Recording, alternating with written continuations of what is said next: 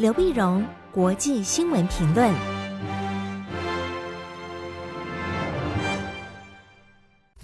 各位听众朋友，大家好，我是台北东吴大学政治系教授刘碧荣。今天为您回顾上礼拜重要的国际新闻呢。第一个，我们先看西方对俄罗斯发动的新的两波的经济制裁。那么第一个呢，我们就看到礼拜一的时候呢，十二月五号。十二五号，G7 国家就七大工业国加上了澳洲，加上欧盟，那么他们开始对俄罗斯海上运输的原油呢设了每桶六十块美元的上限。因为这理由是这样子，因为在俄乌战争开打之后，那么西方国家还是持续从俄罗斯进口石油，从俄罗斯进口石油呢。但是你你一方面制裁俄罗斯，一方面你进口石油，你付钱给俄罗斯，等于你也在火上加加油的一个去资助俄罗斯继续打俄乌战争，这个逻辑看起来是有点矛盾的，所以就想说怎么样的想办法，我能够不要资助俄罗斯的战争啊，而且加强我的制裁的力度，同时不要影响到能源市场的供给。在几经谈判、折中、妥协之后呢，那么这些买方的国家决定团结起来，对买俄罗斯的石油呢设了一个出价的价格的一个上限，就是六十美元。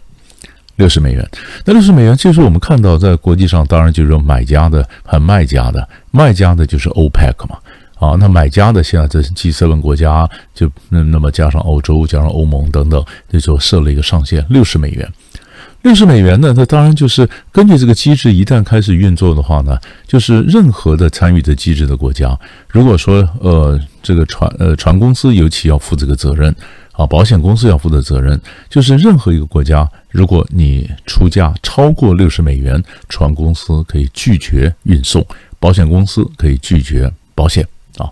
当然了，这样执行上也有点困难，因为你你怎么晓得报的价格是真正的一个售价啊？这当然在执行起来有待考验。但是它起码它设计的是这样的，把责任让保险公司、船公司你要担负这个责任。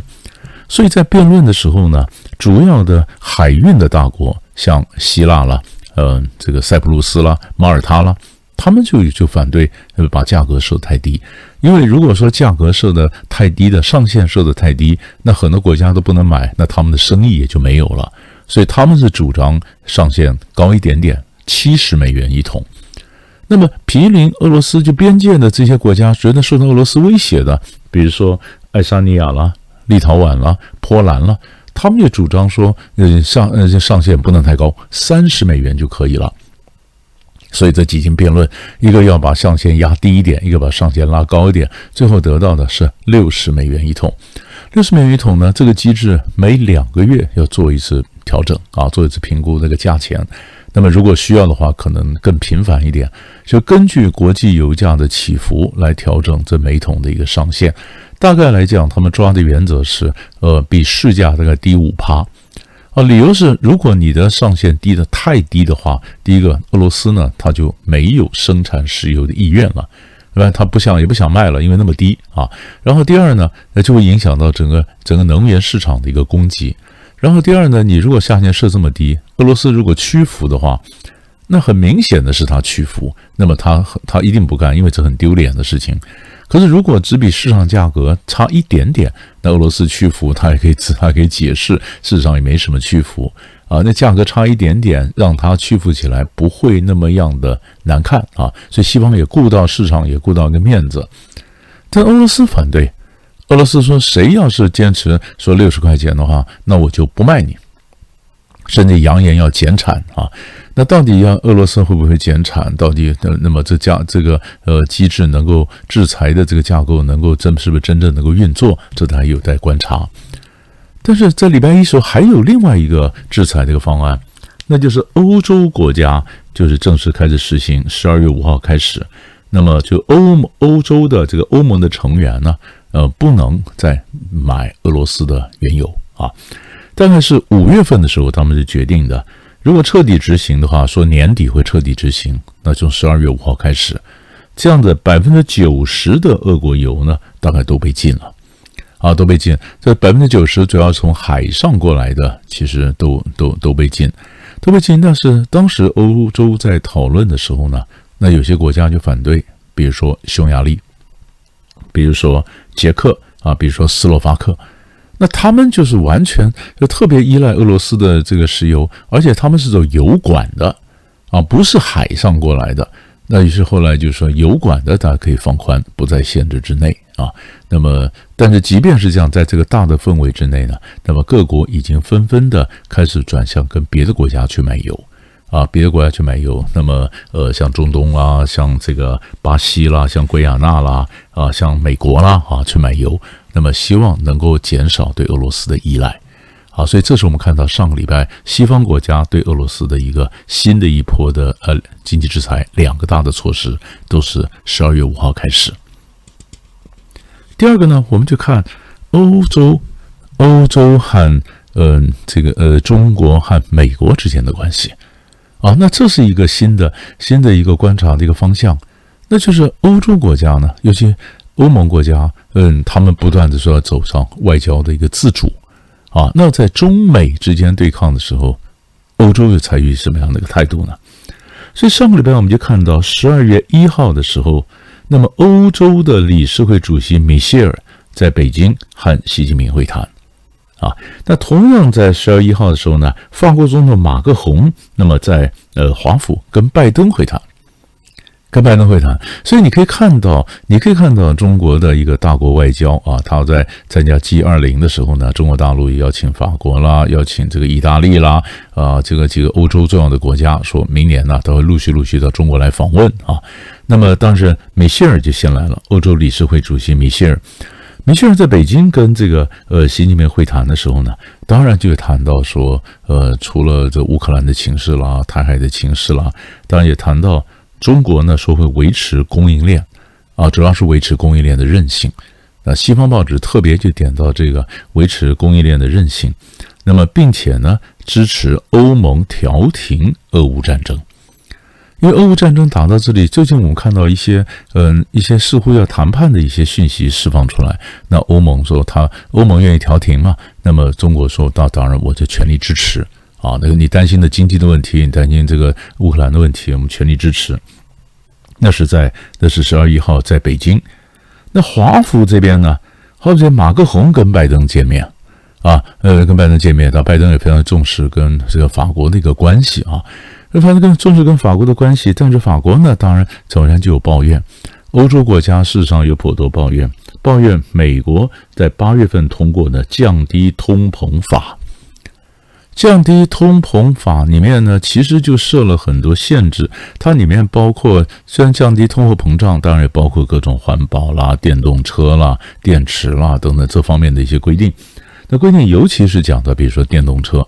电动车就讲到说，那么如果那电动车不是在美国北美呢，嗯，这个组装的话，那么那你就不能够享受每辆车七千五百块美元的补贴。那法国就说你这个是对对欧洲的这个汽车本身是个歧视啊。那当然还有讲到说，那么要求所谓的锂电池啊，你的这个里面的这个呃成分呢，百分之四十必须在呃美国国内啊，因为它在美国制造嘛，所以百很多成分它要求多少百分比一定在美国制造。那么这个法案推行下来以后，那当然对欧洲的一些产业会受到影响，所以大家都在抱怨。你这个降低通膨法，事实上是对欧洲的一个新的贸易战争。那拜登呢，当然就跟马克龙当然也表示，这个表示有弹性，还有弹性，他就表示说美国的这法案有弹性。啊，那当然拜马克龙也表示，美国的这气候法案啊，各种限制也非常非常具有这个企图心啊，非常具有企图心，其实也就是告诉你说，你会影响到我们别的国家的利益嘛。但美国就表示有弹性。但是他是想把欧洲整个拉过来，拉过来。他说，这主要是减少对中国的依赖。那自己盟国中间在执行起来是有弹性的，就弹性。那于是你可以发现，呃，米歇尔在北京同一天，然后呢，那么呃，马克龙在华盛顿。那事实上，在同样的呢，欧洲的欧盟的外交二把手，那么萨尼诺呢，也在华府跟美国国务院副国务卿 Sherman 进行一年两次中国政策的一个对谈。那这个反映出来什么呢？这反映出来就是，呃，欧盟的外交的高级专员呢，Borel 呢，在布鲁塞尔举行的印太论坛上面强调，他说，欧洲的自主呢，我们要外交自主，但是欧洲的外交自主不等于在中美之间等距，啊，不是等等距外交，不是相等的距离，因为不管意识形态啊、价值什么的，欧洲跟美国是比较近的。所以，我们晓得欧洲叫自主的一个态度。那中国大陆想把欧洲从美国这边拉过来，那其实欧洲它的自主不等于等距，这很重要。最后呢，我们看伊朗的最近一些变化。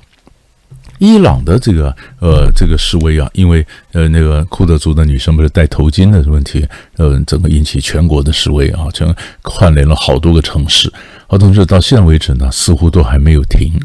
没有停。所以在上个周末的时候呢，伊朗的司法部长。在一次访问时候就讲出来，他说呢，这个道德警察的这个东西可能会废止，啊，到因为引起民怨就道德警察嘛，那是不是把道德警察这个废止？可是问题是，呃，伊朗官方没有正式宣布废止道德警察，而道德警察的呃主管官署是警察，不是司法部门，所以这司法部长讲道德警察这会废止，那是射风向呢？是他个人的意见呢，还是真的酝酿？那么伊朗他在群众群众的示威情况下做某种的屈服，那这会不会改变？啊，这个改变，所以在整个中东的情势，那伊朗这个改变，那么呃，很多很多人说，可能就算真的废除了，那对伊朗也没有帮助，因为很多很多的示威群众他要求的更多啊，说那个库德族的女生没有戴头巾，然后被道德警察拘留三天死亡，那只是一个引爆点。后来看到的各种的对这个神权的政府的不满意，或者对经济对贪腐的不满意，事情很多。结果你回到源头，你只是废除了道德警察示威群众可能还是解决不了，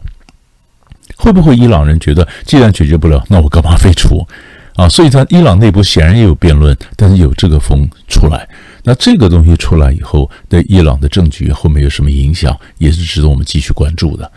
所以在上个礼拜三大块的新闻就为您分析到这里，我们下礼拜再见。